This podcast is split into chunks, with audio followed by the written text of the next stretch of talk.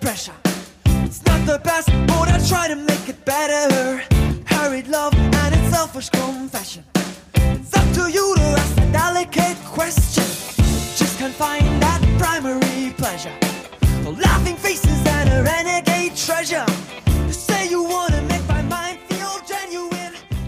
Hallo und herzlich willkommen zum Ringfuchs Podcast. Es sind unsere Year End Awards. Es sind im Endeffekt die Kategorien, die ihr zum Teil auch abgestimmt habt. Und wir wollen heute mal klären, wer ist beispielsweise der Shooting Star des Jahres, die Storyline, die Entwicklung, die uns besonders gefreut hat im Jahr 2021. Aber das mache ich natürlich nicht allein, sondern habt ihr immer meinen wunderbaren Partner an der Seite. Jesper, hallo. Hallo, guten Abend. Und wir haben uns jemanden dazu gehört. Ihr kennt ihn natürlich von den Ringfuchs Stories vom Yeah Fußball Podcast. Daniel Kultau ist auch da. Hi. Hallo Jungs, hallo. Sehr schön. Ich habe mir jetzt eben schon ein Bierchen aufgemacht, hier heute mal in ungewohnter Location und freue mich, dass wir heute ein wenig das Jahr 2021 rekapitulieren. Wir überlegen, was so in diesem vergangenen Jahr los war, denn man muss sagen, es war einiges los. Und ähm, bevor wir jetzt ins Schwadronieren kommen, würde ich sagen, nehmen wir uns gleich die erste Kategorie vor. Und zwar war das, wer war euer Breakout-Star des Jahres? Und ich habe es ja eben schon gesagt, ihr Lieben, ähm, Im Discord-Channel haben die Leute fleißig mitgemacht, haben fleißig bei unserem Google Doc mitgevotet. Macht es doch immer, wenn ihr da Bock drauf habt. Das war uns sehr gefreut. Und da müssen wir sagen, gibt es ein paar Namen, die ähm, öfter genannt wurden. Und Jesper, sag mir doch schon mal, wen, welchen du genannt hast. Ich sag dir mal, wo er gelandet ist. Ja, ich habe mich tatsächlich für Daniel Garcia entschieden. Ähm, habe relativ lang mit mir gerungen. Ich hatte so, ich hatte noch einen anderen Namen und da habe ich zum Schluss tatsächlich fast gewürfelt, um äh, zu sagen, wen ich da, wen ich da cooler finde. Aber ja, ich bin dann bei Daniel Garcia gelandet zum Schluss. Ich frage dich gleich mal, ähm, wer der andere Name war. Aber erstmal, äh, Daniel, äh, wer war es denn bei dir? Ja, ich bin nicht der große Japan-Experte, aber ich habe Shingo Takagi genommen. Okay. Ähm, mit welchem Hintergrund hast du das gemacht? Ich habe das einfach mit dem Hintergrund gemacht, dass ich immer so das Gefühl hatte, dass Shingo, ähm, den kennen wir ja auch schon ziemlich lang, der war ja schon 2009 beim Karat. Ähm, ist dann wieder so ein bisschen abgetaucht, hatte ich, hatte ich den Eindruck, aber wie gesagt, ich bin jetzt auch nicht der große Japan-Experte, aber ich habe viele Matches von ihm in diesem Jahr gesehen, wirklich auffällig viele mhm. ähm, und hatte so den Eindruck, dass er jetzt in diesem Jahr in dem allerobersten Regal angekommen ist. Das muss man wirklich sagen. Du hast es aber eben schon erwähnt. Ja, er hat nicht nur teilgenommen, sondern war auch Champion. Das ist ja, richtig. Ähm, das Karat unfassbar im Endeffekt. Äh, dann auch seine Entwicklung. Du hast vollkommen recht. Es ist im Endeffekt ja so, dass er World Heavyweight Champion von New Japan aktuell ist und dementsprechend da wahrscheinlich, wenn alles glatt läuft, davon hoffen wir, gehen wir mal aus, dann auch zu Wrestle Kingdom mit dem Titel geht. Ob er dann wieder damit rauskommt, das ist ein anderes Thema. Da könnt ihr übrigens mal nachschauen. Das hat nämlich der Strigger bei uns im Blog gut zusammengefasst, die ganze Main Event Szene. Aber vollkommen verständliche Wahl. Einer derjenigen, die sich im Jahr 2021 hervorgetan haben. Aber äh, du hast natürlich äh, vollkommen recht, lieber Jesper. Du hast Daniel Garcia genommen. Auch natürlich eine sehr, sehr gute Wahl, denn ehrlich gesagt, vor 2021, ich hatte mal was von dem Namen gehört. So richtig im Fokus war er aber bei mir nicht. Aber welche Entwicklung er mitgemacht hat, das war schon krass, oder Jesper?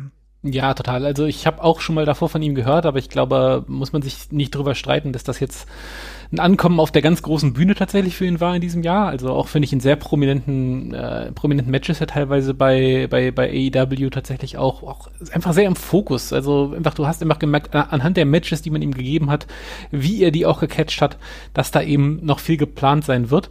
Ähm, gleichzeitig eben auch noch abseits von AEW auch immer mal wieder aufgefallen. Ich weiß ja noch, bei, bei Defy ist er gegen Christopher Daniels angetreten. Gab es, glaube ich, noch äh, bei PWG gegen ein sehr geiles Match gegen, gegen Jonathan Gresham tatsächlich auch noch. Gegen Alex Shelley ist er auch angetreten. Ähm, also ich glaube, das kann man dann durchaus als, als Breakout-Jahr bezeichnen. Ähm, Gerade in dem Alter von, ich glaube, jetzt 24 Jahren. Ähm, da ist das schon ein riesiger Schritt. Und ich glaube, das Niveau, auf dem war er davor definitiv nicht. Und ähm, ja, ist für mich einer der spannendsten Newcomer und vor allem auch einer der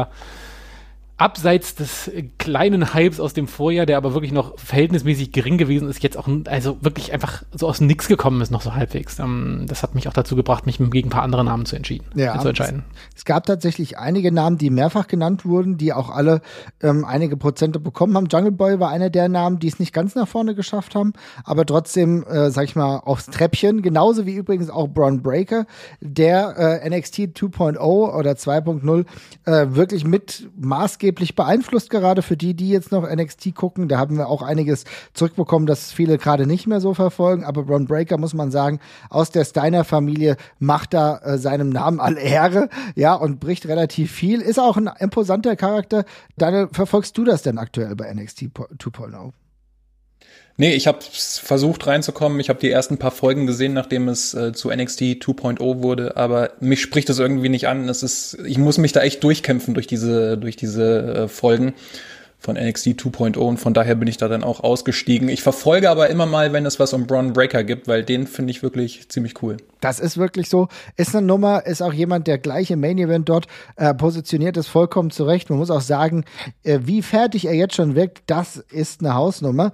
Aber wenn wir mal den Blick auf Deutschland richten, da müssen wir sagen, gibt es gar nicht so viele Namen, die genannt wurden. Namen, die öfter gefallen sind, waren aber Heisenberg zum einen, der ja jetzt eine gerade eine interessante Entwicklung hat, die wahrscheinlich dann Anfang 2022 bei der WXW ähm, mündet. Wir wissen ja, er ist Teil des Cage-Matches, was im nächsten Main-Event dann stattfindet. Und ein anderer Name, ähm, Fast Time Mudo, Jesper. Auch ein Name, der wahrscheinlich nicht zuletzt hier auf diesen Listen stehen sollte, ne? Nee, also Mudu würde ich da auch noch gelten lassen. Bei Heisenberg, sofern, aber die, also so, soweit ich das auch alles cool fand, was der dieses Jahr gemacht hat, da würde ich mich einfach noch scheuen, den da zu nennen, weil ich glaube, da kommt einfach noch viel mehr. Ich glaube, da werden wir rückbetrachtend eher 2022 vom, vom Breakout-Jahr sprechen, solange da nichts Unvorhergesehenes passiert, weil ich glaube, jetzt ist er gerade wirklich positioniert, um eine ganz große Rolle zu spielen. Also es ging jetzt los, dass er mal prominenter vertreten war, aber ich glaube, da kommt noch mehr. Und Mudu hat ja wirklich schon über weite tragende, über weite Rollen, äh, sorry, über weite Strecken eine tragende Rolle gespielt ähm, und ist ja auch tatsächlich schon ein bisschen mehr ähm, als Solo-Wrestler tatsächlich angekommen, als das Heisenberg soweit ist. Also bei Mudo würde ich das auf jeden Fall gelten lassen. Ähm, der hat sich jetzt hier auch vor allem live noch bewiesen, aber bei Heisenberg kommt es, glaube ich, noch. Auf jeden Fall. Ein anderer Name, der übrigens, bevor ich jetzt zu dem Gewinner komme, ähm, öfter genannt wurde, hängt auch maßgeblich mit seiner Zeit zusammen, die er gerade aktuell unter anderem bei der GWF hat. Denn da wird er sehr prominent eingesetzt. Er ist auch bei der WXW Academy Crowchester. Crowchester, einer der Wrestler, ähm, die jetzt zuletzt beispielsweise in einem Hardcore-Match ähm, unterwegs waren bei GWF Legacy 26, hat dort auch gegen Tarkan Aslan gewonnen. Also die Routenbestimmung ist natürlich relativ gut und zeigt auch, wo es hingeht für den guten Crowchester. Ich kann mir vorstellen, das Gimmick gefällt mir persönlich ganz gut. Da werden wir noch einige sehen. Hat ja wirklich viele Matches trotz Pandemie ja gehabt, unter anderem auch relativ prominent besetzt gegen John Klinger. Zwar das Match verloren Mitte des Jahres, aber wir sehen, ähm, die GWF hat was mit ihm vor und äh, Jesper, du hast ihn ja auch schon mal ein paar Mal gesehen. Ich glaube, da können wir noch gespannt sein, was noch so in den nächsten Jahren kommt, ne? Ja, auf jeden Fall. Sehr gut. Und dann würde ich mal sagen, kommen wir zum Gewinner der ähm, Breakout-Kategorie. Und zwar, tja, Jesper, jetzt sag mir doch mal, wen du noch gewählt hättest. Ich hatte tatsächlich noch Leo Moriarty auf dem ah. äh, zweiten Platz bei mir. Okay, der, äh, ist, es, der ist es nicht. Der, okay. Für den habe ich mich dann aber letztendlich nicht entschieden, weil ich glaube, wir haben auch schon völlig zu Recht letztes Jahr bei ihm von einem Breakout-Jahr gesprochen, was auch ein Stück weit natürlich gestimmt hat, aber ich finde, äh, ich hatte sehr mit ihm überlegt, weil ich äh, finde, dass er doch auf dem, auf dem mainstreamigen Niveau tatsächlich angekommen ist und das nochmal komplett bestätigt hat tatsächlich. Ähm, hab mich dann aber dagegen entschieden, weil Daniel Garcia doch eben der frischere war. Kann ich verstehen. Aber wer ist es denn, wer ist es denn geworden? Daniel, kannst du dir vorstellen, wer es äh, geworden ist? Hast du eine Idee? Nee, überhaupt nicht. Okay, na dann löse ich das Rätsel. Es ist Hook Hook hat es ah, tatsächlich ah, okay. geschafft. okay. ja, äh, kommt also, nicht völlig überraschend. Nee, kommt nicht völlig überraschend. Also im Endeffekt hat er sich durchgesetzt ähm, mit 18 Prozent ähm, der Stimmen. Also doch noch mal ein bisschen besser als Daniel Garcia. Daniel Garcia, der Zweitplatzierte, den ich übrigens auch gewählt habe, weil ich fand, Daniel Garcias Entwicklung war herausragend. Auch die Situation, in die er gleich gesteckt wurde, hatte tolle Matches äh, gleich unter anderem gegen CM Punk. Nur als Beispiel da haben wir gleich gemerkt, okay, AEW hat ein bisschen was mit ihm vor. Und es ist so, wir haben letzte Woche ja über Hook gesprochen gesprochen. Äh, der Hook-Hype ist real und konnte vielleicht ein bisschen überraschen. Wir haben aber letzte Woche ja über sein Debüt und wie die alles gemacht wurde gesprochen. Insofern bold Move, aber kann man schon so sagen. Hook ist der Gewinner dieser Breakout-Kategorie. Sind alle auf den Meme-Zug aufgesprungen auf jeden Fall, aber ich kann es ich natürlich verstehen. Ja, auf jeden Fall. Die Hintergründe haben wir ja schon beleuchtet und ich habe so ein bisschen das Gefühl, ich bin mal gespannt, was sich da noch tut, dass wir dieses Jahr in dieser Kategoriensammlung nicht wirklich viel WWE nennen. Ich bin mal gespannt, vielleicht tut sich da noch was. Daniel, vielleicht hast du da noch ein bisschen was, müssen wir mal gucken. Aber kommen wir zur nächsten Kategorie und zwar Storyline des Jahres. Und da war auch viel möglich. Daniel, was hast denn du da genommen? Ja, ich habe da zwei Sachen mal aufgeschrieben. Ähm, und zwar an dem einen, an dem kommt man, glaube ich, nicht vorbei. Völlig zu Recht. Meiner Meinung nach Hangman Page gegen die Elite, beziehungsweise gegen Kenny Omega. Habe ich natürlich, das ist ziemlich selbsterklärend, finde ja. ich. Ähm, und die zweite Story, die hat mir extrem gut gefallen. Das war so ein richtig, äh, ein richtig schöner Moment. Und zwar hatte sich Mitte des Jahres ähm, angedeutet bei AEW ebenfalls, dass mhm. sich die Dark Order splitten könnte.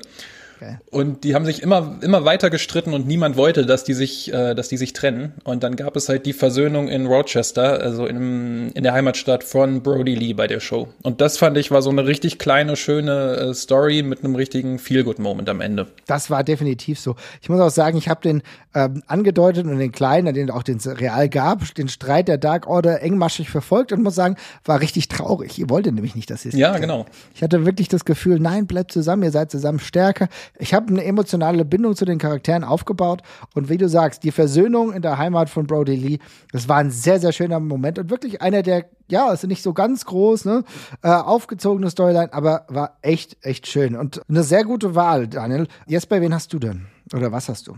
Ja, ich habe auch wenig überraschend Adam Page tatsächlich auf, auf Platz Nummer eins gesetzt mhm. und dann habe ich mir noch was anderes rausgesucht, was ich als äh, Honorable Mention noch haben wollte, aber Adam Page, ja, Daniel hat es ganz richtig gesagt, da führt, glaube ich, kein Weg dran vorbei. Das hat man sowohl an der Rezeption der ganzen Geschichte gemerkt, als, als auch daran, wie es einem selber einfach sehr gut gefallen hat, finde ich. Ja. Ähm, das ist, glaube ich, relativ objektiv gesehen dieses Eincashen auf die vermutlich heiß erwarteste Wrestling-Story der letzten ein, zwei Jahre. Ähm, ich habe mir tatsächlich noch äh, Matt Cardona bei äh, Game Changer Wrestling mit aufgeschrieben. Was Hattest du das auch aufgeschrieben hier? Nein, ich habe, ich, nein, ich habe, ich habe für Adam Page gestimmt tatsächlich. Ah, okay. Auch, mhm. Weil ich es tatsächlich, weil ich es tatsächlich äh, objektiv besser fand. Ich habe da nur noch, wollte noch einen, Plan, noch eine Zweitwahl abgeben und das wäre eben Matt Cardona tatsächlich ah. gewesen, der als äh, ja WWE personified äh, beim größten, bei der, bei der, bei der größten alternativen Indie-Promotion auftritt und sich da verhält wie das Arschloch, was eine Storyline ist, die immer gut funktioniert, finde ich. Die mag ich mit jedem Wrestler sehr gerne. Und Matt Cardona hat die auch wirklich ganz exzellent verkörpert und gespielt. Und ähm, das wollte ich nochmal da, da hervorheben, aber an Adam Page kommt es halt objektiv nicht vorbei. Nee, da hast du recht, aber ich finde es trotzdem gut, dass du es genommen hast, weil mit deiner Stimme, wenn ich die jetzt noch dazu zählen würde, ich glaube, ich rechne gerade mal durch, ja, dürfte nämlich Matt Cardona und Nick Gage äh, dieses ganze Konglomerat Game Changer Wrestling auch dieses Jahr wieder richtig abgeliefert, fast auf Platz drei rücken. War tatsächlich auch eine richtig coole Storyline. Ich fand das super, wie Matt Cardona auch seinen Charakter da nochmal verändert hat, richtig zu einem geilen Bösewicht wurde, den die Leute geliebt haben zu hassen. Und das macht ehrlich gesagt beim Zuschauen auch unfassbar viel Spaß. Ähm, ich habe mich tatsächlich gegen die Hangman-Story, über die wir gleich noch sprechen, entschieden, aber nur weil ich äh, was reinhaben wollte, was tatsächlich Platz zwei, da war, war ich nicht alleine, geworden ist. Und zwar äh, Dennis Cash Dulnick gegen Hector Invictus.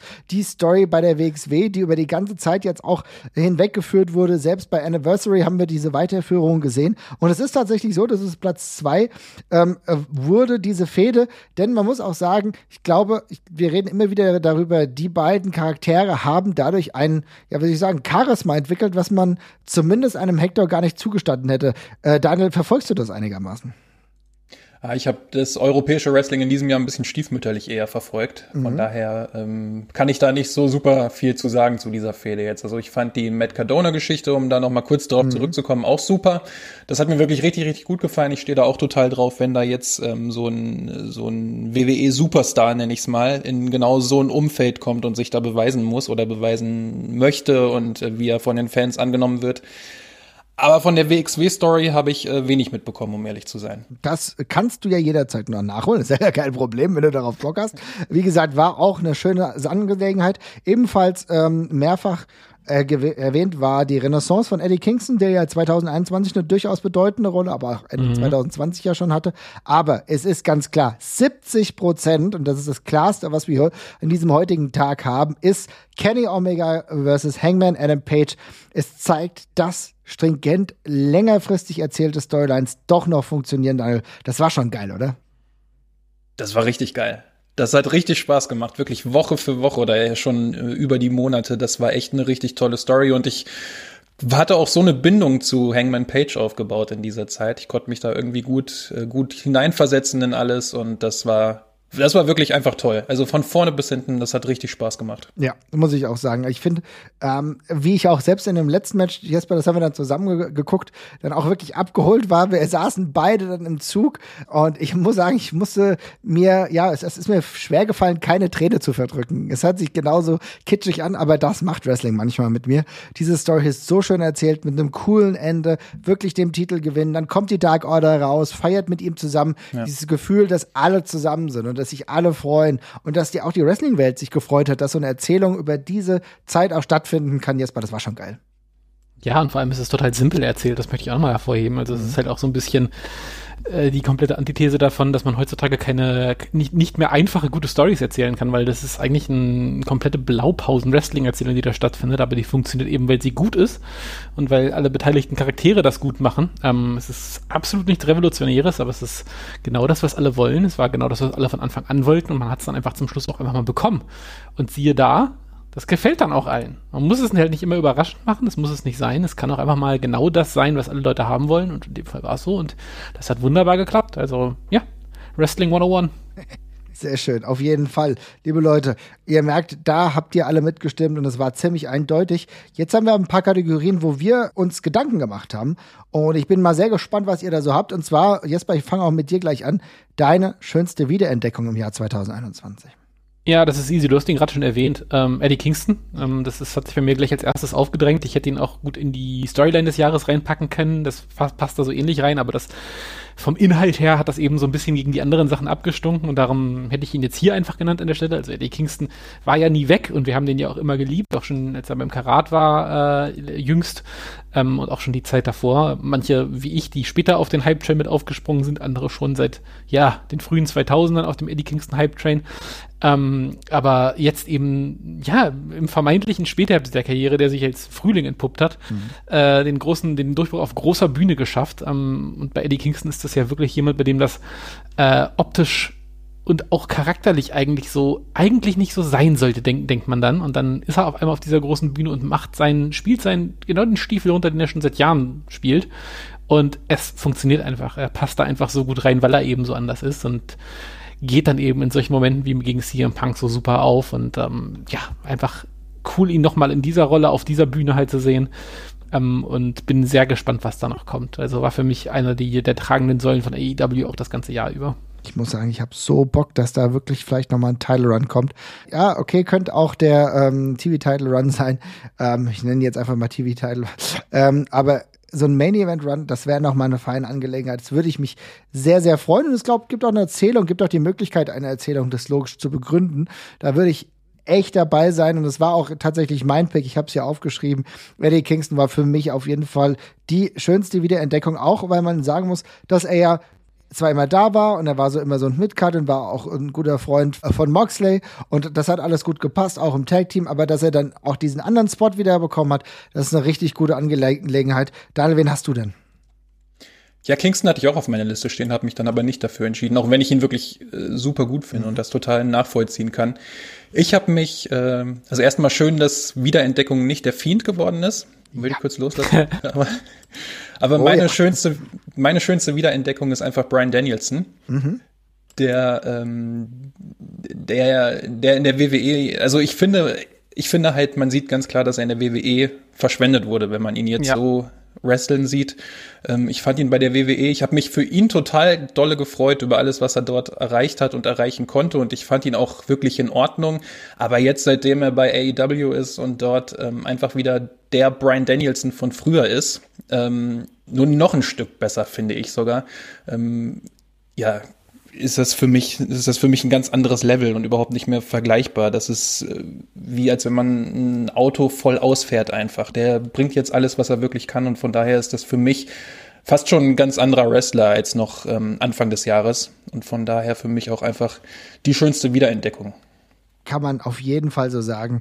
Ich finde auch, dass Brian Danielson ähm, auf jeden Fall eine super Entdeckung ist. Du hast ja auch schön zusammengefasst. Das war ja auch gut für ihn, bestimmt auch finanziell und ich im Endeffekt hat er ja auch viele wichtige Momente für seine Karriere bei der WWE gehabt, aber wie er jetzt wieder losgelassen wurde und auch wie die Möglichkeit, dass er jetzt einfach ohne Probleme als Ziel unterwegs ist, die Crowd das frisst und er in seiner ganzen Bösartigkeit unterwegs sein kann, das macht mir als Zuseher einfach extreme Freude und ey, sky's the limit gerade. Ich weiß nicht, was die nächsten Wochen so bringen, was die nächsten Monate so bringen, wie es weitergeht in der Omega äh, Danielson Sache, aber ich freue mich auf jedes bisschen, was ich da bekomme und allein diesen Hunger, den ich dafür spüre und der irgendwie nicht zu sättigen ist, das macht mir jede Woche neu Spaß. Und da merke ich auch, also definitiv, ich muss sagen, da schließe ich gleich den Kreis zur nächsten Kategorie. Das war nämlich für mich der Grund, dass ich ihn als MVP des Jahres eingesetzt habe. Denn bei mir war es so, ich habe gemerkt, äh, es gibt viele neue Leute, die zu AEW gekommen sind, die alle eine tragende Rolle hatten, aber keiner hat es geschafft, in so kurzer Zeit dass sich eigentlich alles um ihn dreht. Also wir werden gleich über Punk sprechen, aber ich fand irgendwie, dass es bei ähm, Brian Danielson so ist, dass er jeden in Windeseile noch mal auf ein anderes Niveau heben kann. Deswegen war er für mich der MVP. Kann man das verstehen? Ja, verstehen kann ich das schon. Ich habe eine etwas andere Definition vom MVP tatsächlich. Also mhm. bei Brian Danielson, der war für mich tatsächlich immer noch so ein bisschen so die Kirsche oben auf der Sahne, gerade bei AEW. Hat jetzt aber einfach nur auch aufgrund der Zeit, die er jetzt da ist, noch nicht so eine noch nicht so eine tragende Rolle für mich. Also er ist, er ist der Star auf jeden Fall oder einer der großen Stars, aber ich finde, andere haben die Promotion da beispielsweise ein bisschen mehr getragen tatsächlich auch. Ähm, aber kann man auf jeden Fall so sehen. Also der wird diesen Titel aller Voraussicht nach nächstes Jahr innehaben. Und je nachdem, welchen Zeitraum wir betrachten, kann man auch schon sagen, er hatte den vielleicht jetzt schon, aufs ganze Jahr betrachtet. Dafür ist er mir da noch ein bisschen zu kurz bei. Ähm, und bei dem WWE-Run, da war jetzt dieses Jahr noch ein paar nette Sachen bei. Ich glaube, dass äh, da war ja noch das Title-Match gegen, äh, gegen, gegen Dingens gegen Roman Reigns dabei, was ja noch sehr gut gewesen ist. Und äh, was dann ja auch noch, äh, nee, wobei das war schon 2020, der, der AC-Title-Kram, ja, Anfang 2020 sogar schon. Aber das ganze Jahr dafür war mir bei AW halt noch ein bisschen zu unterbesetzt und insofern habe ich ihn da noch nicht drin, aber kann, ich kann die Wahl auf jeden Fall verstehen. Auf jeden Fall. MVP des Jahres könnte theoretisch auch sein, die ganzen Leute bei NXT UK, die festgestellt haben, wie man die Cage-Match-Ratings für so für seine äh, Zwecke beeinflusst, damit jedes Mittelklasse-Match von einem selbst als sehr gut geratet ist. Aber wenn wir dabei bleiben, Daniel, was ist denn dein MVP des Jahres? Ja, ich habe auch überlegt, ob ich Brian Danielson nehmen soll. Aber ich ähm, habe jetzt tatsächlich, ich weiß nicht, ob das ein bisschen langweilig ist, aber ich habe Roman Reigns genommen. Nö, vollkommen wenn ich mir mhm. wenn ich mir vorstelle, dass Roman Reigns dieses Jahr nicht bei der WWE gewesen wäre oder nicht in dieser Form, dann also es wäre so eine traurige Veranstaltung gewesen, das ganze WWE, ja, also noch trauriger. Und ich ähm, finde, es hat sich jetzt langsam alles mal ein bisschen tot erzählt rund um Roman Reigns. Da würde ich gerne mal ein paar neue Facetten sehen. Aber ich kann ihn mir immer noch gerne ansehen, wie er von, äh, von irgendwelchen Kleinigkeiten hochgradig genervt und enttäuscht ist. Und äh, da hat er irgendwie eine gute Mimik, einen guten Gesichtsausdruck. Und ich finde auch die Matches mit ihm, die kann man sich wirklich gut anschauen. Aber es könnte jetzt mal was Neues geben. Trotzdem finde ich, dass er die Promotion wirklich das letzte Jahr über total getragen hat und so fast das gesamte Jahr über mit das einzig, für, für mich zumindest einzig anschaubare gewesen ist. Sehe ich tatsächlich ganz genauso. Ich muss auch sagen, ich habe das Gefühl, dass im Internet äh, Roman Reigns viel zu schlecht wegkommt. Weiß gar nicht, warum das genau der Fall ist. Ähm, das sehe ich, das sehe ich tatsächlich überhaupt nicht so. Nee, ich Leute, gar nicht? Okay. Ich finde, ich finde, ich finde, die Leute sagen das schon sehr differenziert, dass die Rolle einfach schon wieder durch ist. Also das ist einfach das Problem. Er ist in dieser Rolle augenscheinlich so gut, dass man sich halt sehr darauf verlässt, dass er das durchgehend abliefern kann. Mhm. Und es ist, also es ist jetzt halt ein bisschen vom Regen in die Traufe gekommen, ne? Von dem alten Roman Reigns, von dem man schon genug hatte, ist er jetzt eben der äh, ziemlich absolut unantastbare, unbesiegbare Monster äh, hier, der äh, jetzt eben die Leute genauso links und rechts wegputzt, wie er das davor als Face getan hat. Also ich kann mich da, ich glaube, der Punkt, wo es für viele auch endgültig gekippt ist, war die Geschichte gegen Big E, das Champion gegen Champion Match, ja, wo er da den einfach völlig äh, eindeutig weggeklatscht hat, auf eine Art und Weise, die ich halt auch nicht mehr so ganz verstanden habe.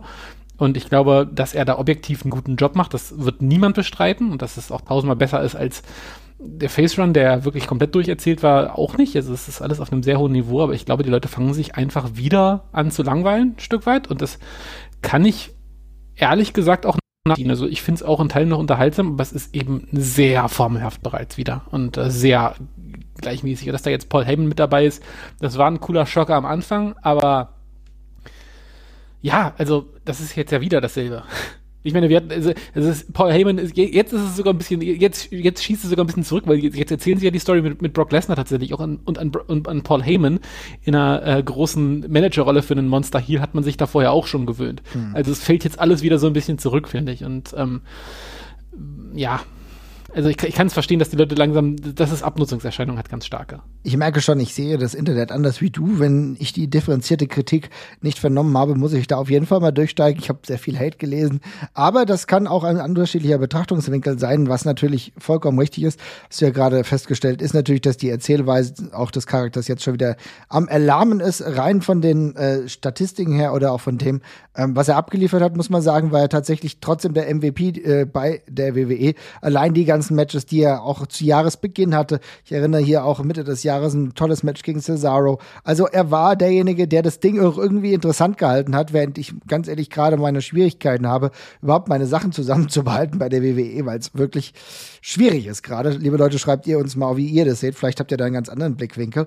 Aber das ist trotzdem ein äh, streitbarer Punkt. Man merkt, Roman Reigns polarisiert. Aber wer polarisiert denn für dich nicht und wen hast du denn als MVP genommen, lieber Jesper?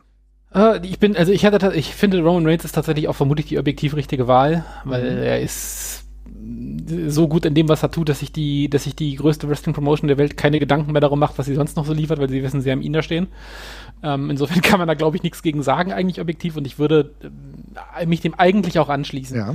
Ähm, ich habe jetzt aber trotzdem einfach mal als MVP jemanden anders genommen, nämlich auch jemanden, der in anderen Kartregionen auch noch aktiv ist und damit rumwurschtelt und bin deswegen auch hier einfach schlicht und ergreifend bei Eddie Kingston rausgekommen, weil für mich ein MVP auch jemand ist, der gleichermaßen in Main Events gegen CM Punk geil catchen kann oder bei AEW Dark gegen irgendeinen Newcomer ein geiles Match machen kann, das gut erzählen kann. Und ich finde, Eddie Kingston hat das ganze Jahr in einer total flexiblen Rolle hoch und runter alles abgeliefert. Ähm, jetzt keine Zaubermatches oder sowas rausgehauen. Das erwartet man von Eddie Kingston jetzt, glaube ich, allerdings auch nicht. Also da weiß man ja, was man, was man geboten bekommt. Aber es ist völlig egal, ob der irgendwie mit, mit Penta in einem Tag-Match antritt oder eben gegen CM Punk im Main-Event oder gegen irgendwelche anderen Newcomer oder irgendwas catch. Eddie Kingston ist ein kompletter Baustein für diese Promotion ge geworden. Ja. Äh, Hat es innerhalb von einem Jahr geschafft, wie eine komplett tragende Säule auch auszusehen. Also wirklich wie eine, als wäre er immer schon da gewesen. So, der ist einfach, der in seiner Rolle als, als, als Indie-Papa ist er da eben voll angekommen. Und ich finde, der bringt eine ganz wichtige Nuance mit rein, der der Promotion auch ansonsten noch ein Stück weit gefehlt hat. Also, weil das ist wirklich einer von diesen Indie-Darlings von früher, die, die da jetzt richtig angekommen sind. Und er ist einfach am Mikrofon der geilste. Punkt ähm, bringt eine ungeheure Intensität mit, was ganz vielen anderen Wrestlern abgeht. Ähm, also so in der Form habe ich das noch nie gesehen und insofern ist er für mich da total wichtig und ja, ich liebe ihn in allem, was er getan hat dieses Jahr. Dann müssen wir uns die Frage stellen, äh, auf wen einigen wir uns denn? Weil natürlich, ihr merkt, liebe Leute, das ist hier heute der Eddie Kingston Podcast. Schon öfter erwähnt und vollkommen zu Recht. Nehmen wir Eddie Kingston oder Roman Reigns? Objektiv muss man Roman Reigns nehmen. Also. Dann, dann nehmen wir Roman Reigns, finde ich nämlich auch. Ich finde, das ist sehr gut dargelegt und man muss schon sagen, dass er die WWE getragen hat. Aber ein Honorable Mention auf jeden Fall Eddie Kingston, der uns 2021 mannigfaltig begeistert hat. Sehr gut. Jawohl. Hm? Sehr gut. gut, aber wenn wir jetzt die ganze Zeit über Begeisterung reden, das lief gut, das lief gut. Ich merke schon, äh, wir sind relativ zufrieden mit dem Wrestling-Jahr 2021. Stand jetzt. Denn wir kommen jetzt zu einer anderen Kategorie und da, lieber Daniel, musst du ins Eingemachte. Denn was war denn die Enttäuschung des Jahres 2021? Ja, ich habe ich habe da eigentlich gar nicht so richtig Bock drüber zu sprechen, aber da war ich einfach äh, unglaublich äh, enttäuscht und wütend, aber eigentlich war es eher so eine Enttäuschung und fast schon so eine Resignation. Und das war die Rückkehr von Marty's Girl und die ähm, anschließenden Reaktionen und Rechtfertigungen dazu. Ähm, weil ihn zu bringen erstmal so weit, in der, in der ganzen Diskussion geht es ja häufig auch so um Recht und Moral. Das ist rechtlich sicherlich äh, in Ordnung. Mhm. Aber gerade die moralische Komponente, die kommt mir da auch in der Diskussion und in den Rechtfertigungen deutlich zu kurz, einfach nur. Und ich war einfach dann auch so, wie gesagt, so enttäuscht und sauer darüber, ähm, wie die, wie auf diese Kritik überhaupt nicht eingegangen wurde. Ähm, was da für ein, für ein Männlichkeitsbild auch in den Kommentaren ähm, abgebildet wurde. Und dass es dann halt auch überhaupt nicht mehr, überhaupt kein Verständnis mehr für die, für die Opfer so richtig da war. Und das gar nicht mehr so richtig um die ging. Das hat mich einfach, ja, auch sehr sauer gemacht im letzten Jahr. Von daher ist das meine, meine große Enttäuschung. Ich weiß nicht, ob ihr das wie ihr das seht. Ich kann, kann das absolut nachvollziehen. Also du hast ja schon angesprochen, dass es dann im Endeffekt gar nicht mehr um die Opfer dieser Person ging, fand ich einigermaßen befremdlich auch, dass man versucht hat, das zwischenzeitlich in ähm, einen nebulösen Bereich zu tragen, so von wegen, das wird ja alles gar nicht feststehen und so weiter. Die typischen Rechtfertigungen, die wir immer wieder kennen, macht mich ehrlich gesagt auch müde. Ich hatte ja auch einen Blogbeitrag dazu verfasst und da muss ich auch echt sagen, ja, das ist halt genau der Punkt. Ich finde das effekthascherisch, unnötig und bleibt leider ein schwarzer Fleck in 2021. Jesper, hast du da noch was zu sagen? Nee, nichts beizufügen. Also ich kann mich dem nur anschließen. Es ist ja wenig überraschend genau, und trotzdem natürlich schockierend. Also was Daniel gerade gesagt hat, das kann ich nur unterstreichen. Das habe ich ja hier auch schon öfters gesagt, dass wenn es um sexuelle Belästigung geht, auf einmal alle Leute andauernd mit dem, mit dem, mit dem geltenden Recht kommen, ist ein wahnsinnig peinlicher und bescheuerter Reflex, weil das würde ja erstmal schon voraussetzen. Also ich meine, es sagt ja niemand, Matti Skull muss jetzt in den Knast und darum, warum reden wir andauernd übers Recht? Darum geht es ja nicht. Ähm, es geht einfach nur darum, in, also wenn Menschen sich auf irgendeine Art und Weise nicht moralisch als moralisch integer entpuppen, dann sollte man die eben nicht in Rollen äh, setzen, wo sie anderen Menschen eben Leid zufügen können. Und vielleicht sei es jetzt entweder durch Böswilligkeit oder auch durch Unbedachtheit. Das möchte ich jetzt gar nicht beurteilen, wie das dann im jeweiligen Einzelfall aussieht. Und im Wrestling gibt es von diesen Pos Positionen eben sehr viele und, und da kommt man halt sehr schnell hin und man ist sehr schnell für andere Leute in irgendeiner Form verantwortlich und es gibt nicht genug Kontrollmechanismen, um das in irgendeiner Form andauernd so zu kontrollieren. Und ja, insofern ist, glaube ich, alles inzwischen zugesagt. Ich kann mich da nur anschließen. Ich finde die Diskussion um, um, die juristische Komponente auch wahnsinnig ermüdend und langweilig, weil niemand davon spricht, ihn irgendwie einzukerkern oder sonst irgendwas. Darum geht es ja einfach absolut ist gar nicht. Ist auch eine Diskur äh, versuchte Diskursverschiebung. Ist, ne? ist, ist, eine Entgle ist eine versuchte Entgleisung einfach, das, genau wie du schon sagst. Also es ist ermüdend und ich weiß auch, warum das die jeweiligen Leute machen, weil ihnen nichts Besseres einfällt. Also, ja, Haken dran. Äh, wir haben die Promotion davor nicht geguckt, die das gemacht hat. Wir werden es auch in Zukunft nicht tun. Danke für nichts. Tschüss. Richtig. Wollen wir vielleicht mal versuchen, trotzdem äh, noch mal den wrestlerischen Blick auf äh, etwas Enttäuschendes zu legen? Also ich finde, das ja. ist natürlich ein Punkt. Gerne, gerne.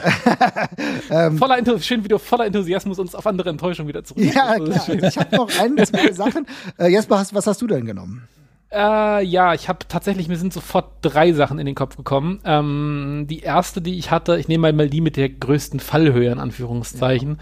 Ja. Ähm, und das ist der Title Run von Kenny Omega gewesen, tatsächlich insgesamt. Mhm. Der hat sich jetzt ja nicht nur, äh, hat er sich komplett dieses Jahr abgespielt? Nee, der hat schon letztes Jahr schon losgegangen, ne? Ja. Ja. Im Dezember. Ähm, ja. genau, im Dezember.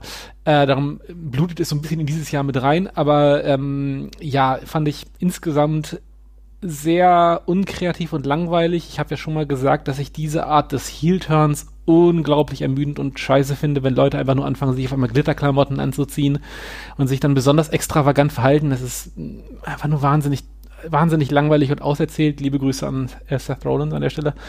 Ähm, und das ging mir bei Kenny Omega auch so, wo ich mir noch so dachte, das kann es doch jetzt nicht sein, dass der einer der besten Wrestler der Welt auf diesen Stumpfi-Zug hier aufspringt und diesen, diesen Kram hier fährt, weil das beraubt mich all dem, was ich eigentlich an dem sehen möchte und auch der ganzen anderen Kreativleistung, die der schon gezeigt hat.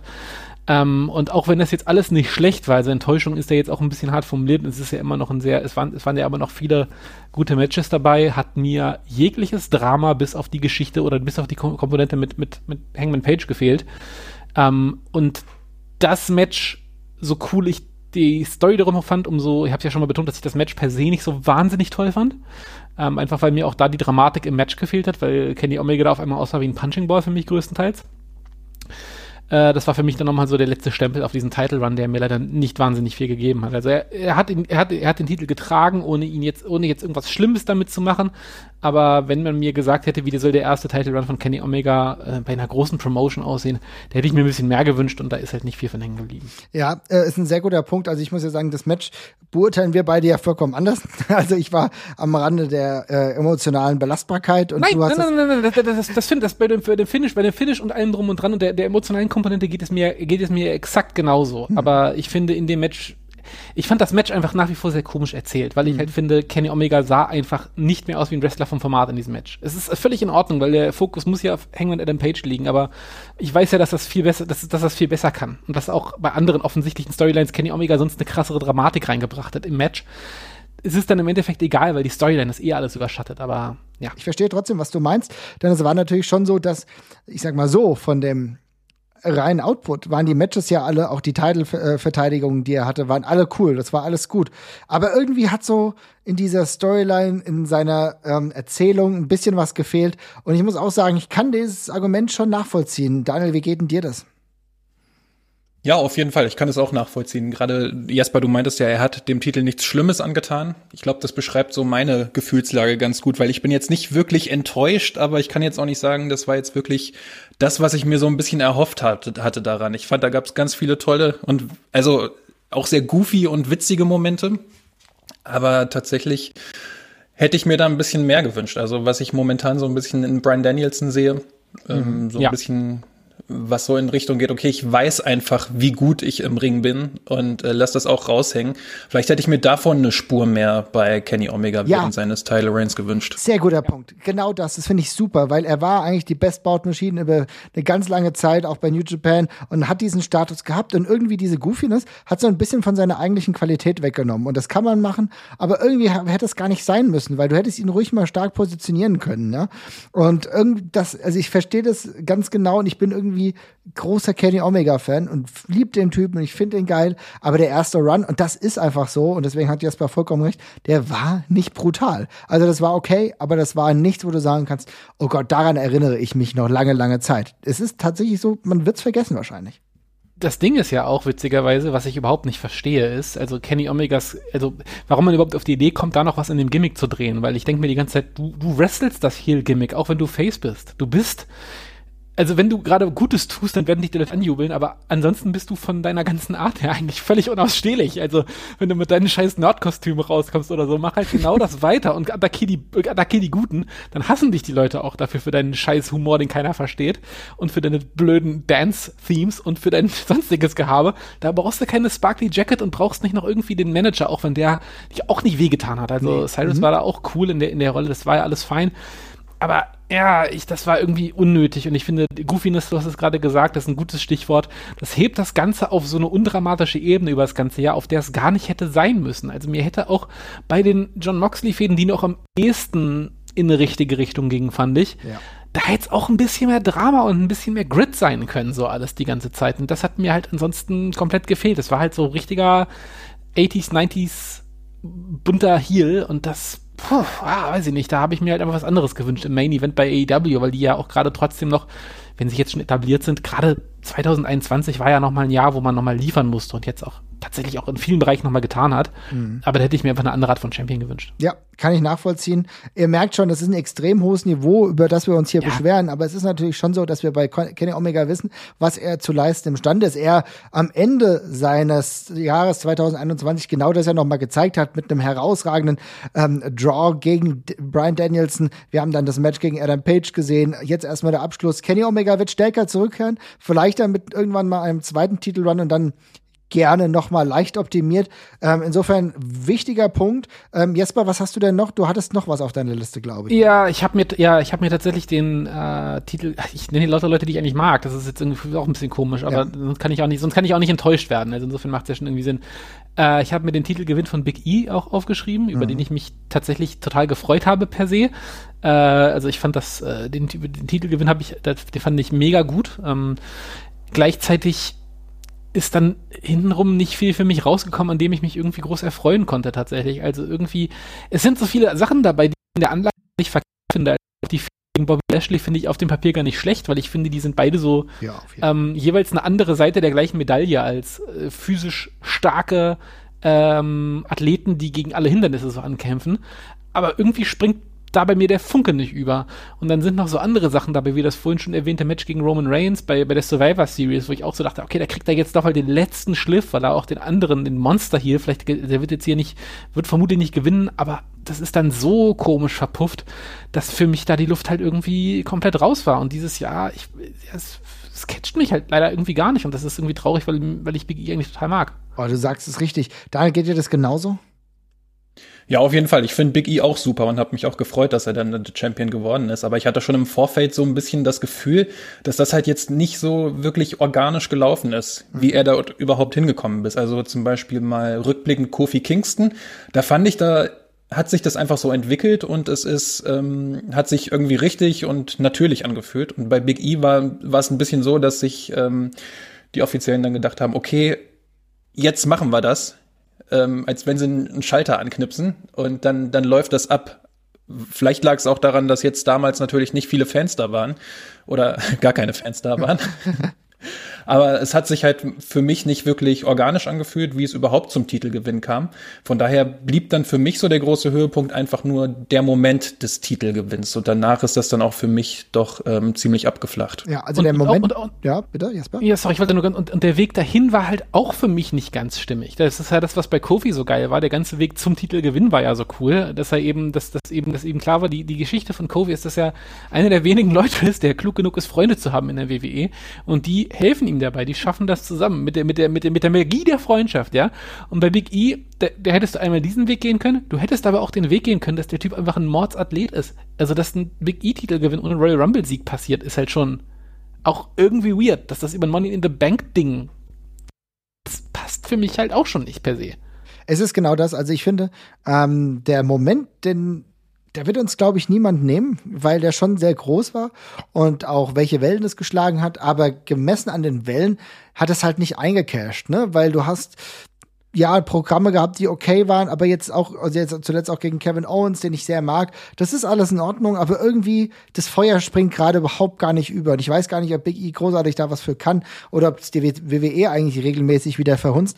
Aber allein die Tatsache, dass Big E, den wir schon lange an diesem Potenzial eigentlich sehen, wo wir schon lange sagen, Big E, da geht was, das ist ein World-Title-Material, schon seit vielen, vielen Jahren und der jetzt auch eigentlich die Möglichkeit bekommt zu rennen und es trotzdem leider nicht hundertprozentig ähm, dargeboten wird, das ärgert mich fast. Ich will, dass er jetzt hin, zumindest hin zu WrestleMania noch mal ein großes Programm bekommt. Vielleicht ist der letzte Teil seines Title Runs, bevor er ihn dann vielleicht bei WrestleMania oder so verliert. Vielleicht wird da, da noch besser, aber Stand jetzt kann ich schon sagen, als Enttäuschung kann man das schon formulieren, ja. Kann ich nachvollziehen. Ich muss sagen, eine Sache, die ich mit euch noch in Sachen Enttäuschung sprechen wollte, und dann machen wir da auch mal einen Haken dran.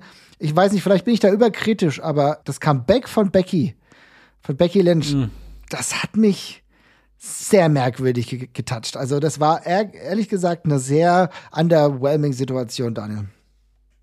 Ja, alles, was so ähm, im Kontakt mit Seth Rollins steht, wird schnell irgendwie ein bisschen ein bisschen fade, habe ich so den, den, den Anschein oder den Gedanken.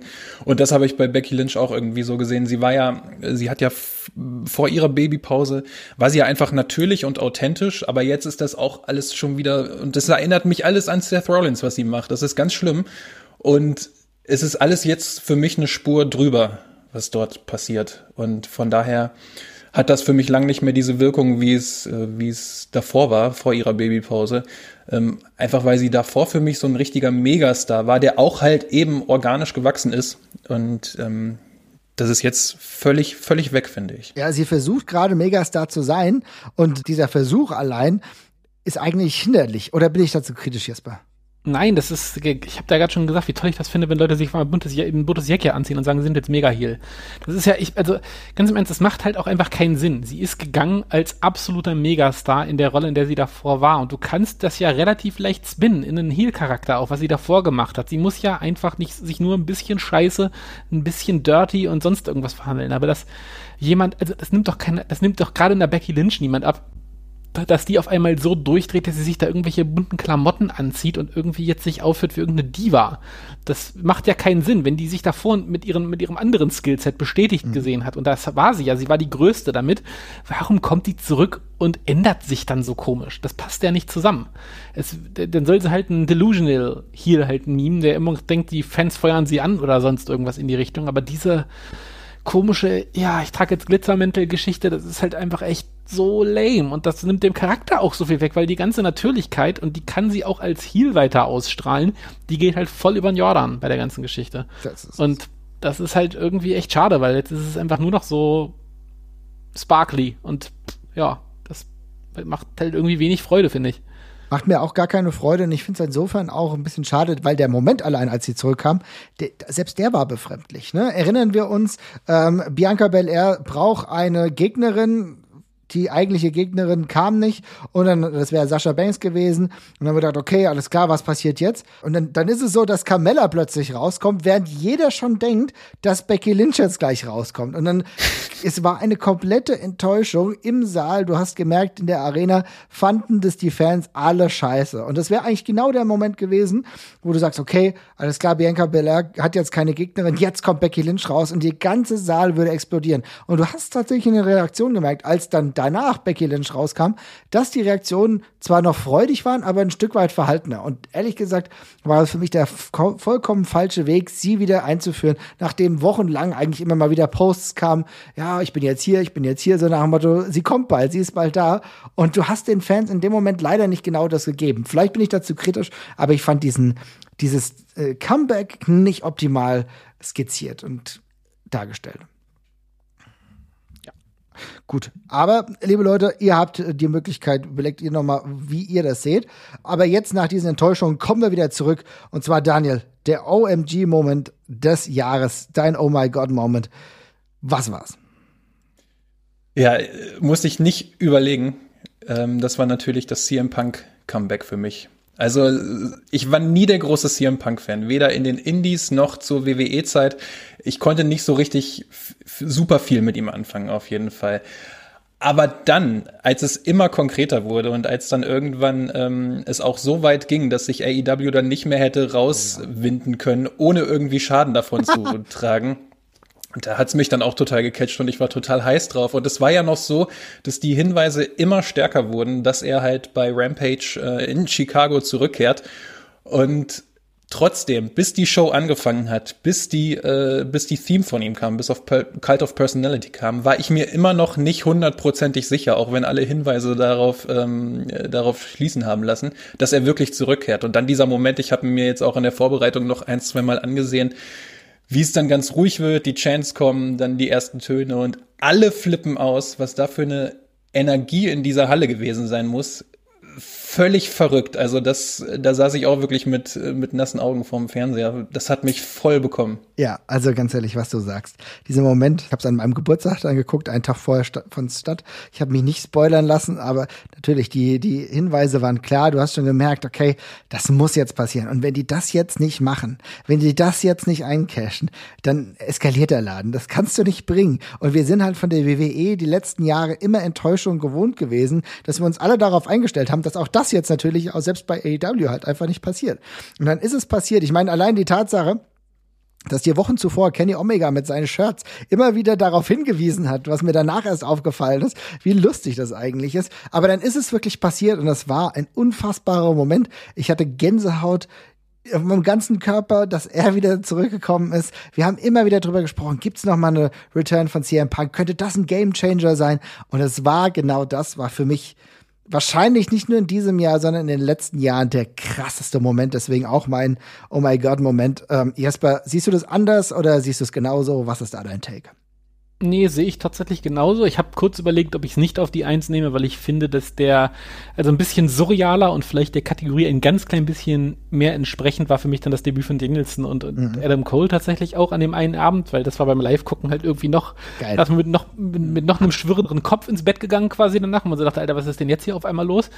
Ähm, aber ja, das ist dann halt in dem Moment geschuldet. In Rückbetrachten ist es halt einfach schon CM Punk, der jetzt einfach mit Herzblut wieder catcht und eine ganz andere, eine ganz andere Art auf einmal auch wieder ausstrahlt. Und es ist tatsächlich zu einer Feel-Good-Story äh, für mich auch geworden, dass er da jetzt offenbar wieder so eine Freude drin hat, auch wenn er höchstwahrscheinlich fürstlich dafür entlohnt wird, aber das hätte man einem trotzdem halt mal irgendwie 2020 erzählen müssen, dass das, dass CM Punk einfach, ja, kommt, sich neu, halb neu erfindet, anders catcht, trotzdem Spaß macht und das in keinster Form in irgendeiner, also das wirkt einfach überhaupt nicht so, als hätte als wäre der jemals weg gewesen, sondern er ist einfach so ganz natürlich wieder da, aber eben mit Schwung und ja, mega gut. Also würde ich, würde ich ja auch nennen, alles andere ist, ist ein bisschen vorgeschoben, auch wenn Brian Danielson und Adam Cole eine heiße Nummer zwei für mich sind. Ja, also du sprichst es an, echt eine gute Nummer zwei. Ich muss auch sagen, äh, Brian Danielson, allein die Tatsache, dass der Junge vor einem halben Jahr, jetzt ein Dreivierteljahr, ähm, im WrestleMania Main Event war, ne? Und dann einfach bei AEW auftritt, das ist nochmal die Wirkmacht des Ganzen, ne? Oder die Sogwirkung von AEW ist schon beträchtlich. Insofern ist das natürlich auch eine krasse Hausnummer. Aber da haben wir zwei krasse Oh my God Moments. Ihr könnt euch entscheiden, was die Nummer eins ist. Ich finde es war beides geil und es zeigt, dass Wrestling 2021 unfassbar heiß war, sehr viel Bock macht. Und ähm, ich glaube, jetzt können wir auch schon fast einbiegen so zu den Must-See-Matches 2021. Da hat ja jeder so ein bisschen was. Jesper, wie sieht's denn da bei dir aus? Ich habe wirklich weniger denn je. Ähm, ich habe dieses Jahr von Matchqualität her so wenig mitgenommen wie jemals, muss mhm. ich ganz ehrlich sagen. Ich habe auch, ich habe auch wirklich verhältnismäßig wenig Wrestling geguckt. Ähm, aber ich habe trotzdem ein paar Sachen natürlich mitgebracht. Also einmal ähm, mein absolutes Lieblingsmatch aus ganz subjektiver Sicht äh, war tatsächlich Eddie Kingston gegen CM Punk. Ähm, das hat mir einfach von der ganzen cineastischen Aufarbeitung so gut gefallen. Es waren so geile Kamerashots, es war so kurzweilig und es hat sich so echt angefühlt. Ähm, das war für mich von, vom, von dem ganzen Grid, der da drin war, auf einem ganz anderen Level als der ganze andere Kram. Also ich fand, das war so greifbar, das war, die beiden haben als Charaktere so, so greifbar gewirkt. Ähm, das habe ich schon seit langer Zeit in der Form nicht mehr gesehen. Das hat mir super gut gefallen. Kann ich absolut nachvollziehen. Also auch absolut einer der Favoriten diesem Jahr. Ich muss sagen, ich habe noch ein paar andere noch, ich nenne noch mal so zwei, drei, die mir sehr, sehr gut gefallen haben. Mhm. Ähm, weil es gibt ja noch das Match des Jahres und dementsprechend ist das da noch mal was anderes. Da haben ja dann auch die User und Userinnen mit entschieden. Aber was mir noch sehr, sehr gut gefallen hat, ganz klar, beim Catch Grand Prix, lustigerweise. Und zwar das Halbfinalmatch äh, Axel Tischer gegen Fast Time Mudo. Ich muss sagen, das hat mir live extrem gut gefallen. Ist dann, äh, gehört für mich auf jeden Fall in die Kategorie Must-See-Matches, wenn man dann Horizont ein bisschen erweitern will, fand ich sehr, sehr gut. Ähm, dann auf jeden Fall ähm, Matt Jackson, Nick Jackson gegen ähm, die Lucha Brothers bei All Out. Herausragendes Ding. Hat auch, äh, weil ich es auch vielen Leuten gezeigt habe, die keine Die Hard Wrestling Fans aktuell mehr sind, aber es mal waren, äh, auch wieder reingezogen. Also du merkst, AEW kann in den richtigen Momenten eine Sogwirkung entfalten. Das ist so das Ding, was mir noch sehr, sehr gut gefallen hat. Und wenn man dann sagt, okay, man guckt auch noch mal zu NXT, dann muss man schon sagen, dass Imperium gegen äh, Kyle O'Reilly und von Wagner auch ein richtig gutes Ding abgeliefert haben im Verlaufe dieses Jahres gegen Jahresende. Das war noch ziemlich cool. Daniel, was hast du da noch? Ja, ganz am Anfang hatte ich gesagt, dass ich ziemlich viele Shingo-Matches gesehen habe dieses Jahr und fand da gleich das allererste bei Wrestle Kingdom gegen Jeff Cobb. Das hat mir wirklich am allerbesten gefallen. Mhm. Das Ding ist halt, da bin ich halt emotional nicht so drin. Das ja. ist eher so ein mhm. bisschen handwerklich, was ich mir da alles anschaue und fand das aber trotzdem äh, ziemlich gut. Aber diese emotionale Komponente, die fehlt mir da immer. Ich bin ein großer Fan von guten TV-Matches mhm. tatsächlich und ja. ähm, die sind irgendwie immer ziemlich knackig und äh, weiß ich nicht, die fühlen sich einfach so voll an, finde ich, in einer sehr guten Art und Weise. Da hat mir dieses Jahr von AEW Thunder Rosa gegen Britt Baker ziemlich gut gefallen. Ja, also sehr, sehr gut. Mhm. Sehr gute Wahl, ja. Welches Match ich auch richtig gut fand, was richtig hängen geblieben ist, ist äh, auch noch Christian Cage gegen Frankie Kazarian. Das war das erste Christian Cage Match, das er bei AEW hatte. Und dann noch ähm, ein anderes Match, aber das wäre dann auch später mein Match des Jahres. Dann verrat's lieber nicht. genau. Aber ich find's gut, dass du das erwähnst, weil das ist ja genau das eine Qualität gerade bei AEW, die das richtig gut machen, dass sie halt äh, TV-Matches so gut präsentieren, dass du auch einfach das gut weggucken kannst, ne? Dass du weißt, da passiert ein bisschen was, da geht's rund. Äh, ich gesagt, ja, ist auf einem ganz anderen mhm. Niveau, aber allein so Matches, so ein Brian Danielson gegen John Silver ähm, ein ordentliches Match dann hat und es macht Spaß und es dauert nicht zu lang, aber man kann das halt gut weggucken. Das sind halt so Sachen, Sachen. Das gefällt mir grundsätzlich einfach sehr, sehr gut und da kann man generell größere Empfehlungen aussprechen. Insofern guckt ruhig auch das Wrestling. Sehr gut. Und dann äh, würde ich sagen, gehen wir eigentlich schon in, zu den zwei letzten Kategorien. Und da haben wir euch wieder gefragt, bei der vorletzten Kategorie, was war in diesem Jahr die relevanteste Entwicklung des Jahres? Und äh, Jesper, was kannst du dir vorstellen? Was dürfte das gewesen sein? Hast du da eine Idee? Ich weiß ja nicht, wie, wie eng das die Leute gefasst haben tatsächlich. Mhm. Also wie kleinteilig man als Entwicklung versteht. Das hat ja vermutlich jeder ein bisschen anders verstanden. Es gibt auch sehr viele unterschiedliche Antworten. Das ja. habe ich, das habe ich mir schon gedacht, weil da gibt es ja bestimmt von sehr kleinteiliger Wrestler-Entwicklung bis hin zu großem global-galaktischen Kram so einiges. Ähm, also ich würde jetzt einfach mal kurz meinen Pick sagen und das ist tatsächlich einfach die weitere Etablierung von AEW als Nummer zwei. Ja. Ähm, es ist jetzt, glaube ich, keine Riesenüberraschung, dass, äh, dass ich das nenne, aber und es ist auch, glaube ich, jetzt nicht, nicht sonderlich originell, aber für mich ist das halt schon mit das Wichtigste, dass sich so eine Nummer zwei auch in 2021, auch in einem Pandemiejahr noch größtenteils weiterhin so etabliert und uns so dermaßen bei der Stange hält, weil ich finde, und da zähle ich mich auch mit dazu, man war ja doch so ein bisschen skeptisch, wie lange dieser Hype halt noch anhält und wie viel da dann auch selber Neues produziert wird und nicht nur abgefarmt wird. Weil wenn man ganz hart ist, dann muss man ja auch mal sagen, weder die Young Bucks noch John Moxley noch Kenny Omega äh, noch Brian Danielson noch CM Punk oder sonst irgendwas sind Sachen, die AEW jetzt selber aufgebaut hat oder sowas. Da ruht, da ruht man sich ein bisschen, um es mal völlig überkritisch zu formulieren, auf, auf alten Lorbeeren aus. Mhm. Aber gleichzeitig, und das ist ja die coole Entwicklung, ist, wie viel cooles Neues da rausgeputzelt ist. Wir haben vorhin schon über Dark Order geredet, jetzt gibt es solche Sachen wie, wie zum Beispiel Hook. Ähm, Lee Moriarty hast du auch schon erwähnt, genau so. Ja, Lee Moriarty, ja, Daniel Garcia, Leute, die auch, aber auch alte Wrestler, die in völlig neuen Rollen auf einmal wieder aufgehen. Also Brian Danielson so gut, also ich meine, alle haben erwartet, dass der, dass der gut wird und dass der fantastisch wird. Und dass er trotzdem gleich wieder auf so eine Art, äh, andere Art und Weise so viel Spaß macht, ist halt auch wieder cool. Und ich finde die Promotion, sie hat noch seine Lücken, auch im Roster gibt es noch ein paar Lücken. Ähm, Frauenwrestling ist besser geworden, aber immer noch nicht auf dem Niveau, wo es, wo es vielleicht sein sollte, vor allem von den Erzählungen her teilweise. Äh, aber es ist eigentlich in jeglichen Bereichen besser geworden. Und ähm, es gibt ein paar Wrestler, die entfalten ihr Potenzial nicht, aber ganz viele andere, die auch nachgezogen haben, wie Miro oder so zum Beispiel, ähm, wo man merkt, ja, doch, die kommen hier schon noch irgendwie. Es gibt so ein paar wie Andrade und äh, Malachi Black, die, die hängen noch hinterher. Aber der Großteil macht Schritte nach vorne und da ist Bewegung drin und da gibt es dazu noch solche Sachen wie Eddie Kingston und dergleichen. Also da komme ich nicht umhin, das zu sagen, dass die sich halt einfach auf diesem extrem hohen Niveau weiter etabliert haben und super viel Spaß machen. Ich meine, es ist genau der Punkt. Und es ist ja auch so, dass wir sehr, sehr viele Antworten bekommen haben, die sehr divers waren, weil das in einer offenen Kategorie, in offene Frage zusammenzufassen. Und es ist aber genau so, was du gesagt hast, dass Miro beispielsweise öfter genannt wurde, also Miro's mhm. Redemption, die Tatsache, dass er sich wirklich nochmal neu erfunden hat und auch coole Matches hatte und auch relevant war und du auch Bock hattest, ihm wieder zuzusehen. Also, dass er den ersten Start nicht so hinbekommen hat, aber der zweite jetzt wirklich funktioniert.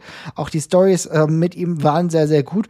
Und natürlich muss man auch sagen, ganz klar, es ist die klare Nummer eins, die Weiterentwicklung von AEW und dass es sie es geschafft haben, wirklich zum Big Player zu werden. Allein auch mit der Verpflichtung von äh, Punk und Brian, aber halt wirklich auch noch mal, noch mal eine Stufe höher zu gehen. Das ist die ganz klare Nummer eins.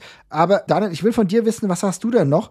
Ja, ziemlich langweilig. Ich sehe das, ich sehe das ein bisschen ähnlich. Also mhm. ich fand auch wirklich, dass AEW mich dieses Jahr wirklich an der Stange gehalten hat, was Wrestling überhaupt angeht angeht. Ansonsten wäre ich da, glaube ich, ziemlich verloren gewesen.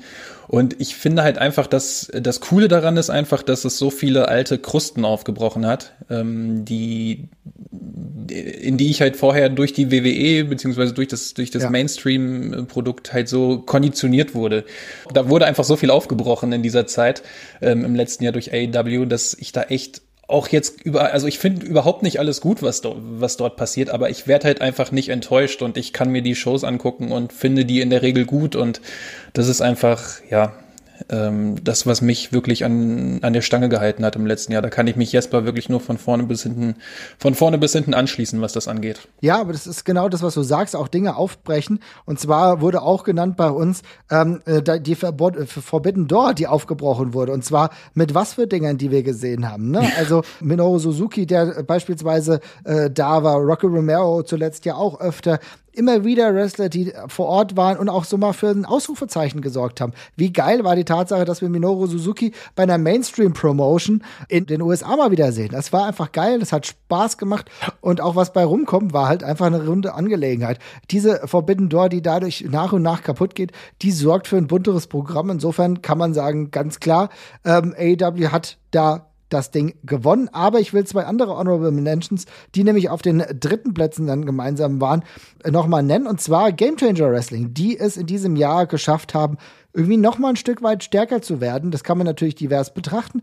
Ich finde aber auch, wir haben ja eben schon über Matt Cadona gesprochen, das war ein sehr cooler Move und sie machen es so weit, sie kriegen es so weit, dass sie noch mehr Interesse an sich ziehen und auch gleichzeitig jetzt den Hammersteel Ballroom voll bekommen. Jesper, das ist ja auch keine, wie soll ich sagen, gewöhnliche Situation.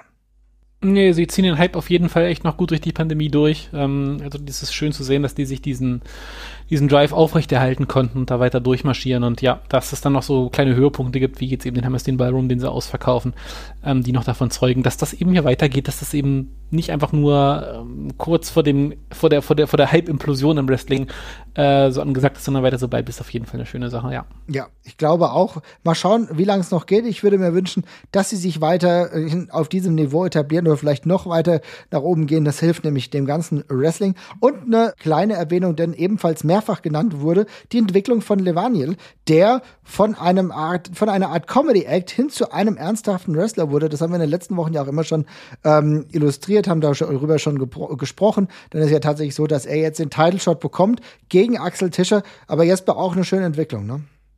Ja, auf jeden Fall. Und dann gehen wir schon zur letzten Kategorie des heutigen Abends. Und zwar, was war euer Match des Jahres? Und Daniel, du hast es vorhin schon angeteased, also hau raus. Ja, das ist nicht das beste Match, was ich gesehen habe dieses Jahr, aber auf jeden Fall mein Lieblingsmatch des Jahres. Und zwar ist das, ähm, ich weiß nicht, welche Dynamite-Ausgabe das war, Anfang des Jahres, Jungle Boy gegen Dex Harwood. Mhm. Das fand ich einfach so gut wegen ganz vielen, aus ganz vielen Punkten. Erstmal gab es vorher die Stipulation, dass, ähm, dass Cash Wheeler und, äh, wie heißt es, Tully Blanchard nicht eingreifen dürfen. Und deswegen wurden sie an Luchasaurus gekettet mit Handschellen. Und da war ich irgendwie drauf konditioniert, ähm, um das nochmal zu sagen, dass die natürlich eingreifen in dem Moment. Aber sie waren halt an ihnen festgekettet und dann haben sie halt auch nicht eingegriffen, weil es nicht ging, weil Luchasaurus sie einmal zurückgezogen hat und ja, dann haben sie sich nicht mehr getraut. Von daher war das einfach ein ganz normales One-on-One-Match. Und das fand ich einfach super gut. Das war ja auch so, habe ich zumindest im, im, im Gedächtnis so ein bisschen die Breakout-Performance von Jungle Boy gewesen. Und ich finde auch Dex Harwood einfach als Singles-Wrestler ja. sehr, sehr gut. Also wirklich, wenn der im Singles-Match steht, dann freue ich mich da fast inzwischen schon mehr drauf, als wenn er ähm, im Tag-Team antritt. Auch wenn ich mich da natürlich auch sehr drüber freue. Ähm, aber ich finde ihn als Singles-Wrestler extrem gut und das war auch so ein bisschen der Sieg, der ähm, der Jungle Boy so ein bisschen den Raketenantrieb gegeben hat. Und war ein ganz, ganz tolles TV-Match. Ich glaube, das ging knapp eine Viertelstunde. Das konnte man total gut wegsnacken. Und von daher wäre das mein Match des Jahres.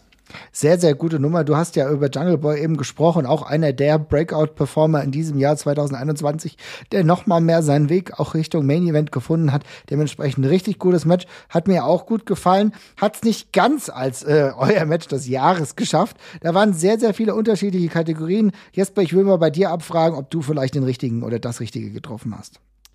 Ja, ich habe eigentlich so zwei Pferdchen, die ich ins Rennen schicke, also aus einem ganz subjektiven Gesichtspunkt, was mir am meisten wirklich Freude gemacht und Spaß gemacht hat, ist das, was ich vorhin auch schon genannt habe und das war CM Punk gegen Eddie Kingston. Ja. Ähm, es war für mich vom Look her einfach das Coolste, was ich seit langer, langer Zeit gesehen habe. Es sind zwei Charaktere, die ich super spannend finde und es hatte eben so eine Glaubwürdigkeit, die dabei war. Wenn ich jetzt aber drauf gehe, was was das Match mit der längeren Halbwertszeit ist, die auch der, welches auch den Zahn der Zeit bestehen wird, dann komme ich an Ilja gegen Walter nicht vorbei tatsächlich. Auch wenn äh, die emotionale Luft da ein bisschen bei mir raus ist bei der ganzen Geschichte, aber es ist einfach immer noch so ein saugutes Pro-Wrestling-Match, dass man eben einfach sagen muss, jo, da ziehst du den Hut vor, äh, Hut äh, vor, das, das kannst du auch in 1, 2, 3, 4, 5, 10 Jahren vermutlich noch wunderbar gucken und jeder wird es verstehen und ähm, ist halt ein weiterer, weitere Kerbe in, der, in dem Pfosten, den die beiden da jetzt geschlagen haben, weil es einfach so ein, ja, das, wie viele gute Matches zwischen den beiden ist das halt, ne? Also, ja halt wieder stark. Es ist sehr interessant, wenn ich mir die Verteilung hier mal anschaue, denn im Endeffekt können wir einfach sagen, euer Match des Jahres war Brian Danielson, denn gegen irgendjemanden, denn es wurden so, so viele Matches äh, von Brian Danielson genannt, gegen Suzuki, dann ähm, ein Brian Danielson Match, äh, logischerweise gegen Kenny Omega mehrfach. Oder wir haben es eben auch schon gesagt, gegen Hangman Adam Page, also so viele unterschiedliche Matches, das ist glaube ich wirklich in 70 Prozent der Nominierungen hier drin. Und da muss man auch sagen, das hat er sich natürlich auch verdient. Äh, dementsprechend ist es ein ganz enger Kampf geworden, denn Danielson gegen Omega ist gemeinsam auf der Eins und zwar mit Walter, aber nicht gegen Ilya, sondern wir sehen hier auch, dass wir sehr viele Zuhörer haben, die offenbar auch bei 21st Anniversary dabei waren, denn die wurden wahrscheinlich vom Live-Match des Jahres, was die irgendwie begeistert hat, sehr mitgenommen und zwar Walter gegen Cara Noir. Also die beiden sind gerade auf der Nummer eins. Muss man auch sagen, Walter ebenfalls sehr oft genannt, natürlich auch mit seinem ähm, Match gegen Ilya und dann gegen Cara Noir man muss auch ehrlich dazu sagen, so viele Mat mehr Matches hat Walter in diesem Jahr gar nicht gehabt. also äh, ist da schon, also Leistung, Effizienz wird dann schon in Einklang gebracht, aber ich will eigentlich will da kein finales Urteil fällen, weil was nee, ihr gesagt das habt. Ist auch alles, das ist auch alles zu eng beieinander einfach. Ja. Also das ist dann auch einfach viel letztendliche pers persönliche Entscheidung, äh, die da mit reinspielt. Ähm, und es ist alles auf einem der, derart hohen Niveau. Auf jeden Fall. Und wir haben es ja auch gesagt, ich habe es ja vorhin schon gemeint, auch Lucha Brothers gegen Young Bucks im Steel Cage bei All Out wurde hier mehrfach genannt. Übrigens, sehr schön, sehr schöne Nominierung. Ich gegen jeden bei 21st Anniversary. Also da hat wohl jemand mit Fans zu kämpfen gehabt. Also auch sehr gute Nominierung. Wir haben auch drüber gesprochen, über Britt Baker gegen Thunder Rosa. Das Lights Out Match war ja auch ziemlich cool. Ja, also da waren so viele gute Sachen dabei, liebe Leute. Ich will jetzt kein finales Urteil fällen. Ihr seht, wer gemeinsam auf auf der Eins steht. Guckt euch sowohl Walter gegen Cara Noir oder ähm, als auch Danielson gegen wen auch immer an. Es lohnt sich. Und mit diesem Blick, was sich noch lohnen könnte, will ich dich mal fragen, Daniel man soll ja nicht mit zu großen Hoffnungen ins nächste Jahr gehen. Ja, das hat uns letztes Jahr schon nicht so wirklich geholfen, wenn wir mal fernab des Wrestling-Zirkuses denken. Aber will mal, will ich mal fragen, was denkst du, was sind so deine Gefühle oder worauf hoffst du? Ich glaube, das ist die sinnvollste Frage. Ich hoffe erstmal ganz stark darauf, dass, ähm, dass das Karat im März, dass da alles gut funktioniert einfach nur, dass das irgendwie alles gut stattfinden kann rund um äh, Corona dass das einfach ein tolles Wochenende wird. Da hoffe ich ganz stark drauf, da habe ich super Bock zu. Und ansonsten bin ich einfach total dolle gespannt, weil ich kann mir nicht vorstellen, dass die WWE ein gutes Jahr 2022, was jetzt so die Qualität äh, angeht, hinlie äh, hinlegen wird. Da habe ich einfach die Hoffnung verloren und ich bin einfach gespannt, was heute in einem Jahr ist. Also ob die beiden Ligen noch näher zueinander gekommen sind, ähm, wie sich das entwickelt. Irgendwie bin ich da ja super heiß drauf. Sehr gut, ja, das ist genau das. Also ich finde, du hast super zusammengefasst. Ich weiß auch nicht, was mit der WWE passiert, wie funktioniert alles, wie geht's überhaupt weiter, findet wieder ein großes WrestleMania zwei Tage dann wirklich statt. Die werden es wahrscheinlich durchziehen, die Verrückten. Und was ist tatsächlich mit dem Karat? Und ich glaube, ich schließe mich genau deiner Hoffnung an dass wir uns alle wiedersehen bei Karat, dass wir alle Bock haben, schön wieder drei Tage Wrestling oder vielleicht vier Tage, wer dann ähm, die Academy Show noch mitnimmt, ähm, zu sehen und dann einfach eine gute Zeit zu haben, Jesper, oder? Ja, da kann ich mich auch nur anschließen. Wäre jetzt ein Arschloch, wenn ich sage, das ist mir egal. das wäre ehrlich. Du kannst auch ehrlich sein und kannst sagen. Nein, nein, nein, nein, nein. Ich freue ich freu, ich freu mich, da freue ich mich natürlich sehr drauf. Also ich, äh, also allgemein vielleicht auch stellvertretend dafür, ähm, ein bisschen Planbarkeit für alle Promotions dieser Welt, dass ja. sie äh, vielleicht auch wieder bei alle langfristig ein bisschen planen können mit äh, Shows aller aller Couleur ähm, und mit Live-Veranstaltungen. Und ja, natürlich aus egoistischer Sicht vor allem äh, die WXW oder das Euro-Wrestling im Allgemeinen in allen Formen und Farben. Und ähm, ja, Genau. Das, das wäre für mich auch der, das wäre für mich auch der größte Wunsch. Also alles, was, alles, was Daniel gerade gesagt hat, ist, ich bin natürlich auch gespannt, wo es hingeht, habe mir, habe aber auch für mich dieses Jahr äh, mit AEW hingeht, aber ich habe auch für mich selber festgestellt, wie egal mir inzwischen Ratings und sowas alles eigentlich geworden sind. Ich will einfach nur, dass das läuft, was ich gerne gucke. Ähm, schauen wir mal. Also es wird sich auf jeden Fall noch einiges durchschütteln, aber ich hoffe einfach, dass es wieder für die Veranstalter ein bisschen leichter wird, äh, damit zu planen. Ja, das hoffe ich auch. Ich glaube, das merkt man momentan, was es immer für ein Hin und Her ist kann das jetzt stattfinden? Was ist die Zuschauerbegrenzung? Wir haben ja beispielsweise auch geplant, dass wir irgendwie im, im Februar jetzt in Hamburg vielleicht WXW im Grünspan gucken können, solche Sachen, ne? Aber was ist auch für die anderen Promotions, die darunter zu leiden haben? Passiert vielleicht mal wieder in Großbritannien was? Wer weiß es genau? Ich glaube, genau das behalten wir alles im Fokus und hoffen, dass wir uns spätestens, allerspätestens im März dann sehen und in einem Jahr hören wir uns dann mit den nächsten Year End Awards wieder und dann schauen wir mal, wo wir uns alles getäuscht haben, okay? So machen wir's. Alles klar. Macht's gut, ihr Lieben. Ciao. Ciao. It's